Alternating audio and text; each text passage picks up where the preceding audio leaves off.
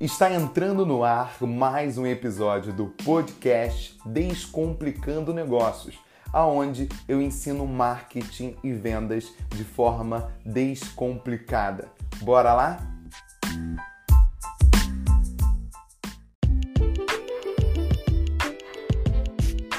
Será que o seu Instagram se vende? Esse é o tema do episódio de hoje do nosso podcast. Então fique comigo até o final, porque esse episódio está muito bom.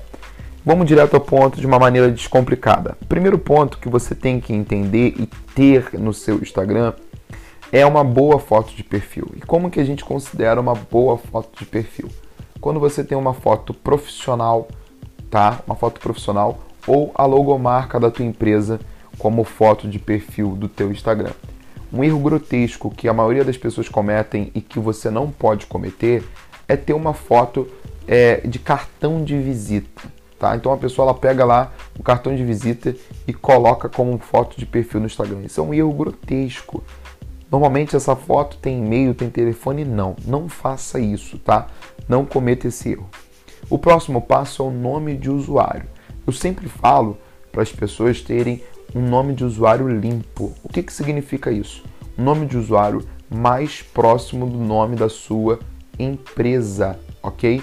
Então, assim, se você tem o nome da tua empresa é Fernando Elétrica, esse é o nome da tua empresa, Fernando Elétrica. Então, o nome de usuário tem que ser também Fernando Elétrica. Por quê? Porque quando a pessoa ela conhece a sua empresa no físico, através de um serviço que você está fazendo, de um produto que você vendeu, e quando ela pesquisar por, pela sua empresa no Instagram, vai ser mais fácil dela encontrar você, ok? Então sempre tenha um nome de usuário limpo, mais próximo do nome da tua empresa. Mas Gustavo, e se eu não conseguir um nome, não conseguir disponibilidade no Instagram é, do nome da minha empresa? Aí você pode colocar um ponto, um exemplo, Fernando ponto elétrica, Fernando traço elétrica.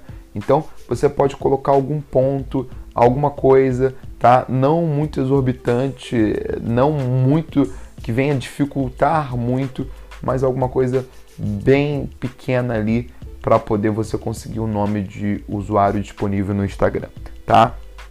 Outro ponto é a sua biografia cuide, faça uma biografia com muito cuidado, com muita atenção. A biografia, ela precisa descrever exatamente o que é a sua empresa, o que a pessoa ela vai encontrar no teu perfil do Instagram, tá? Uma coisa que você tem que entender, todos nós precisamos entender, é que quando alguém divulga o seu Instagram para outra pessoa, é, ou quando ela vê uma publicação e clica para poder conhecer o teu perfil, a primeira coisa que essa pessoa ela vai identificar, ela vai visualizar é a sua biografia, é a sua foto de perfil, é, são as primeiras coisas que aparece no seu Instagram. Ela não vai ir para o teu feed, ela vai analisar primeiro o teu perfil em si, tá? Então cuide da sua biografia. Por quê? Porque se ela encontrar uma biografia que faça sentido, tá? Que, que seja de interesse dela, ela vai te seguir e ela pode se tornar uma possível consumidora do teu produto, da tua empresa, da tua marca. Mas se ela encontra uma biografia que não passe clareza, tá? Não passe é, é, uma clareza na comunicação, não passe exatamente o que a sua empresa é, você vai ter uma dificuldade aí desse, dessa pessoa ela começar a te seguir, tá? Outro ponto importante é você sempre colocar um link, um site no seu perfil, porque assim você facilita o cliente de comprar de você, ok? O, o que você puder fazer para poder facilitar o cliente de comprar de você, de entrar em contato com você, melhor para a sua empresa ok? Entrando agora, saindo dessa parte de perfil, dessa parte de biografia, entrando agora na parte de feed. Muita gente me pergunta o seguinte, Gustavo, o meu feed ele não é muito organizado, ele não é muito bonito, visual, visivelmente falando, tá? Não tem problema. Entenda uma coisa. Você vai fazendo o teu trabalho de publicações, de conteúdo e tudo mais, e você ao longo do tempo vai encontrando as cores para as suas publicações, você vai encontrando uma maneira mais harmônica do teu feed é, se apresentar para as pessoas, se apresentar para os seus seguidores. Então, com o tempo, você vai melhorando o seu feed. Com o tempo, as pessoas vão enxergando um feed mais bonito, tá?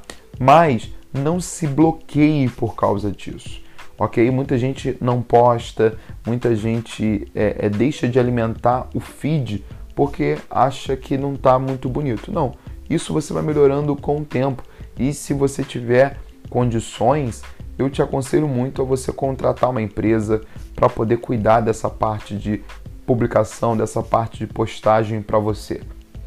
Eu até te indico a Estiling, agência Estiling. É uma agência digital que gerencia Instagram e também que faz artes para uh, o seu Instagram. É só você pesquisar por estilingbr, ok?